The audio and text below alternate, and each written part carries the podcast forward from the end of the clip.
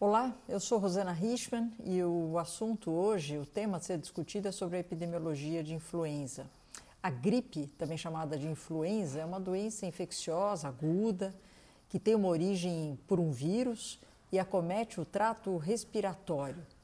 Segundo algumas estimativas, uh, o vírus influenza ele acomete de 5 a 10% dos adultos e nas crianças de 20 a 30% das crianças anualmente em todo o mundo.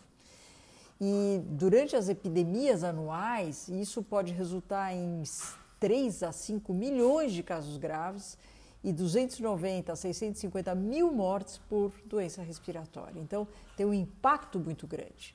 Esse número pode até parecer pequeno, perto da imensidão de casos que estamos observando hoje durante a pandemia da Covid-19, mas obviamente não pode ser desprezado, principalmente porque o vírus da gripe está entre nós circulando todos os anos de uma forma sazonal. O verdadeiro impacto da gripe na saúde pública é subestimado. A percepção de muitas pessoas é que a gripe é apenas um incômodo a curto prazo e que a vacinação vale a pena. Porém, a verdadeira carga da doença e suas implicações, seja econômicas, sociais, elas são subestimadas, estando a gripe relacionada a altas taxas de absenteísmo, de hospitalização e complicações cardíacas vasculares, como infarto, acidente vascular cerebral, pneumonia, agravamento de doenças crônicas, como, por exemplo, ligados ao diabetes, à asma, ao DPLC e até mesmo à morte. Em 2019, foram notificados quase 7 mil casos da síndrome respiratória aguda grave, que a gente chama de SRAG, causados pelo vírus influenza. Desse total, 36,2% dos indivíduos precisaram de terapia intensiva. Ainda no ano de 2019, pré-pandêmico, apenas 10 estados aqui do nosso país atingiram a cobertura vacinal preconizada em crianças. As crianças está indicada a vacinação no nosso, na nossa campanha do Programa Nacional entre seis meses e cinco anos. E a cobertura das crianças nesse ano pré-pandêmico, nesta faixa etária, foi de cerca de 85%, sendo que a meta para que a gente eh, imagina que seja suficiente para ter uma proteção é de 90%. Com o uso de medidas não farmacológicas para a prevenção da Covid-19, como o uso da máscara, o distanciamento social, o que, que a gente observou? A gente observou uma queda importante da circulação do vírus influenza, com redução de casos e óbitos causados pela doença.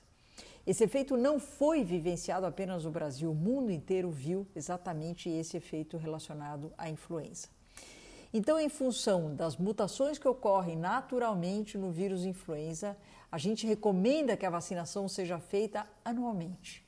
Aqui no Brasil, segundo dados obtidos pelo projeto Vigigripe, que é ligado à Universidade Federal aqui de São Paulo, verifica-se que a influenza apresenta um pico de atividade nesta região entre os meses de maio e setembro. Assim, a época mais indicada para vacinação corresponde aos meses de março a abril, ou seja, pré-circulação do vírus. A melhor maneira de se proteger contra a gripe e suas complicações potencialmente graves é com a vacina contra a gripe. O próprio CDC, o Center for Disease Control dos Estados Unidos, recomenda que quase todas as pessoas com seis meses ou mais tomem a vacina da gripe sazonal todos os anos. No entanto, enquanto os vírus da gripe estiverem circulando, a vacinação deve continuar durante a temporada da gripe e não só naquela época, mesmo porque pós-Covid não sabemos exatamente como será a sazonalidade dos vírus respiratórios. A vacinação contra a gripe é especialmente importante para as pessoas acima de 65 anos ou mais e portadores de comorbidades, diabetes, doença cardiovascular, pelo menos para a gente ter exemplo, porque nessas situações os casos podem ser muito mais graves. As vacinas contra a gripe são utilizadas atualmente para cada temporada para acompanhar a evolução do vírus e atualizada todos os anos. Pessoas com diabetes, mesmo quando bem tratadas, têm um maior risco de desenvolver complicações graves relacionadas à gripe que podem resultar em hospitalização e até morte. Pneumonia, bronquite, infecções de ouvido, né, tipo otite, são exemplos de complicações relacionadas à gripe. Nas últimas temporadas, cerca de 30% dos adultos hospitalizados com gripe relatada ao CDC tinham diabetes. Então, diabetes é uma doença muito relacionada a essas formas eh, que podem se tornar mais graves. Uma vacina contra a gripe protege contra o vírus da gripe, segundo as pesquisas, serão mais comuns durante a próxima temporada. As vacinas contra a gripe para a temporada 2022 já foram atualizadas em relação à última temporada, exatamente para tentar proteger contra os vírus que possivelmente irão circular. Por causa das mudanças relacionadas à idade em seus sistemas imunológicos, ou seja, imunossenescência, a partir de uma certa idade, em especial a partir de 65 anos, ela pode não responder tão bem à vacinação como quanto os jovens. Daí a importância de todos estarem vacinados.